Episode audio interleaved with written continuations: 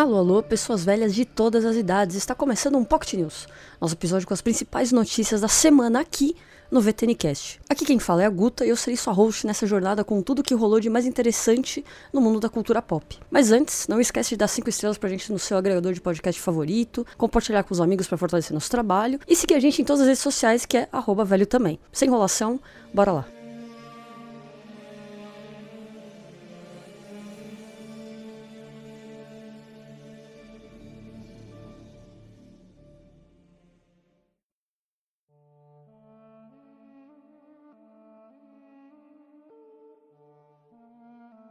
Começando com cinema, a parte 2 do filme Duna vai ser exibido em IMAX 70mm. Extremamente luxuoso, né? Como a gente sabe, esse formato ele só está disponível em aproximadamente 30 salas ao redor do mundo. O grande diferencial do IMAX 70mm é que ele garante uma resolução de até 18K e, por sua vez, maior nível de detalhes. Duna parte 2 será o retorno do elenco, composto aí por nomes como o Timothée Chalamet, Zendaya, Rebecca Ferguson e além da chegada da Florence Pugh e aí, Austin Butler. O filme vai chegar nos cinemas em 1 de março nos Estados Unidos. Ele adiantou a sua chegada aos cinemas após a finalização da greve dos atores. No Brasil ele chega em 14 de março, mas pode ser que essa data mude, então vamos torcer aí. A próxima notícia é que o Centro Cultural de São Paulo vai receber um festival gratuito de filmes de terror, sci-fi e fantasia agora em dezembro. Entre os dias 1 e 10 de dezembro, eles vão ter clássicos de terror, longas inéditos do mundo todo e curtas de promissores cineastas, tudo com sessões gratuitas. Os destaques da programação incluem VHS 85, Hora do Pesadelo Pesadelo 4, O Mestre dos Sonhos, de 88, e sessões de vários filmes do Craig Araki. O festival ainda apresenta curtas e longas inéditos produzidos no Brasil, Hong Kong, Canadá, Estônia, Peru e por aí vai. Os ingressos são gratuitos, mas precisam ser retirados da bilheteria do Centro Cultural de São Paulo uma hora antes de cada sessão. A próxima aqui no Cinema do Rio de Janeiro vai ter uma mostra de filmes do Scorsese para celebrar os 81 anos do diretor. Os cinemas da Estação Net no Rio vão fazer um especial trazendo vários filmes do cineasta. De 30 de novembro a 6 de dezembro, a rede vai exibir 14 filmes dirigidos por Scorsese, que vão desde clássicos como Taxi Driver, O Rei da Comédia e Os Bons Companheiros, a projetos mais experimentais como o curto documental Italian American, estrelado pelos pais do cineasta. As sessões vão ter horários divulgados em breve, acontecendo no Estação Net Botafogo, Estação Net Gávea e Estação Net Rio. Se você quiser saber mais alguma informação, a gente vai deixar lá no post do Velho também, mas você também pode encontrar na página oficial da rede Estação Net lá no Instagram. E os ingressos já estão à venda.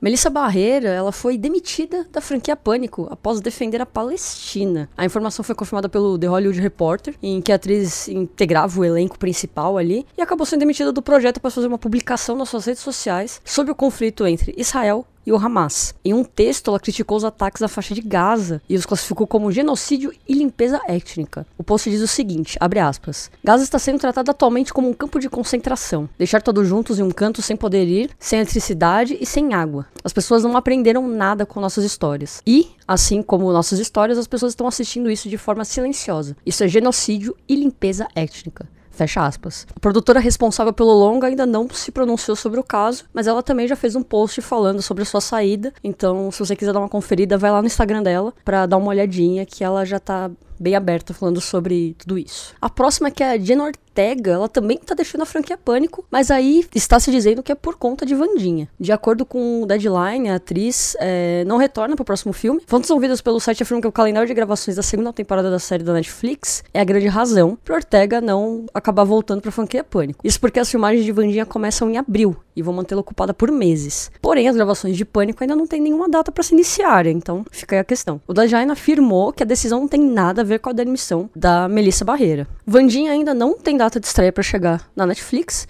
assim como o Pânico não tem data para começar suas gravações e nem data de lançamento. Agora indo para um dos streamings, a série do Pinguim vai retornar às filmagens ainda esse ano. A série, que é uma produção derivada do universo de Batman de 2022, do Matt Reeves, vai retornar às filmagens ainda em 23. Segundo Variety, o Colin Farrell vai voltar aos sets para viver o mafioso na semana após o feriado de ação de graças. A trama vai acompanhar o Pinguim após os eventos do filme do Batman. Com a máfia de Gotham desestabilizada, o vilão começa a assumir o submundo do crime da cidade. O derivado do Batman está previsto aí para estrear em 2024 lá na HBO Max. A próxima que é a série de The Walking Dead, focada no Rick na Michonne, já ganhou uma data aí. A AMC revelou um teaser que conta um pouco sobre essa série derivada aí, que é a prévia de The Ones Who Lives. A série vai acompanhar Michonne em busca do Rick, que tá desaparecido desde a nova temporada de The Walking Dead. A série principal já tá disponível completa lá no Star Plus aqui pro Brasil. Essa série nova aí com o Rick com a Michonne tem estreia prevista para 25 de fevereiro lá nos Estados Unidos. A próxima notícia é que um documentário de 10 anos do BTS já ganhou teaser e data pro Disney Plus. BTS Monuments Beyond the Stars chegará à plataforma de streaming em 20 de dezembro ainda desse ano. A produção ganhou um breve teaser mostrando trechos de entrevistas com os membros do BTS e o documentário vai focar na primeira década de existência do famoso grupo de K-pop, incluindo conteúdos inéditos sobre músicas, bastidores e o futuro do grupo. Atualmente o grupo agora tá se alistando no exército, né? Obrigatório. Vamos esperar para ver como é que vai ser esse documentário aí. E a última notícia de streaming é que Black Mirror foi renovada para a sétima temporada pela Netflix. A informação veio da Variety. Segundo o site, ainda não há informações sobre novos nomes de integrantes do elenco para a série, mas a produção, contudo, deve iniciar os trabalhos para a sétima temporada ainda agora em 2023. As seis temporadas de Black Mirror, mais o filme interativo, o Bandersnatch, já estão disponíveis lá no streaming da Netflix.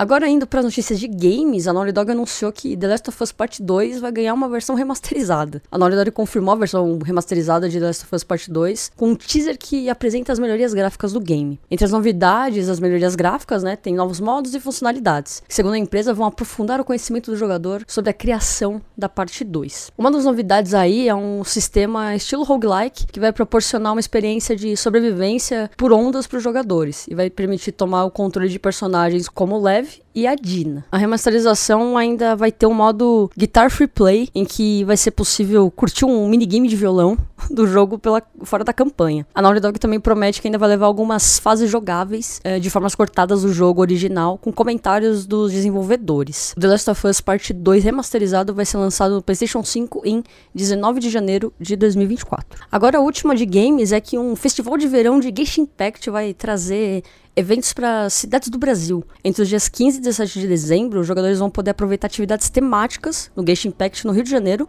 no Shopping da Tijuca, e em Salvador, Shopping da Bahia. Não há tantos detalhes sobre o que a empresa vai oferecer ao público, mas caça aos carimbos e presentes para cosplayers vão estar garantidos. Outras recompensas mencionadas incluem produtos exclusivos de verão e ingressos para exibição do concerto de Genshin Impact em Osaka nos cinemas selecionados. Genshin Impact está disponível gratuito para Play 5, Play 4, PC e dispositivos Android e iOS.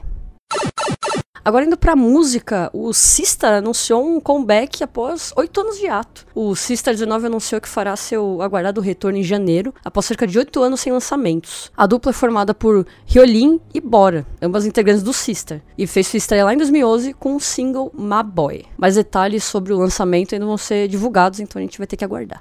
A próxima notícia de música é que foi confirmado o alistamento militar do Jungkook, do Jimin, do V e do R.I.M. A Big Hit Music confirmou pela rede social do Iverse que os integrantes estão se preparando para cumprir o serviço militar obrigatório sul-coreano. Os quatro artistas se juntam aos colegas de grupo que já estão lá fazendo serviço militar de pelo menos 18 meses ou um ano e meio. O BTS anunciou oficialmente em junho de 2022 que os integrantes têm aproveitado o tempo para lançar projetos solos, né? Enquanto estão cumprindo esse serviço. Todos devem marcar um retorno total em 2025 com um grupo completo. Agora indo para as estreias, a gente tem aí em cinema Opa O 2, Pacto com o Demônio, Não Diga Que Ele Não Te Avisou, Casamento Grego 3 e Napoleão. Nos streamings, a gente tem aí Bottoms no Prime Video, LOL, Se Rir Já Era, Doctor Who, especial de 60 anos na Disney Plus. Round 6, O Desafio, na Netflix. E no MUBI a gente tem A Estrada, Sicário, Terra de Ninguém, O Palhaço e temos aí Good Boy no look. Já em games, a gente só tem aí a chegada de Jurassic Park Classic Games Collection para Play 5, Xbox Series, Play 4, Xbox One, Switch e PC. Por enquanto, essas foram algumas das principais notícias, mas a gente vai deixar tudo detalhado lá no site do Velho também, com alguns nomes que podem ter faltado, informações, já que a gente traz tudo mais resumidinho aqui para ficar mais fácil para vocês escutarem. E deixa supilhando no nosso Instagram o que você tá achando, que tipo de notícia você quer saber por aqui, e não deixe de conferir nossos episódios quinzenais do VTNcast. Um beijo fabuloso e até a próxima sexta-feira.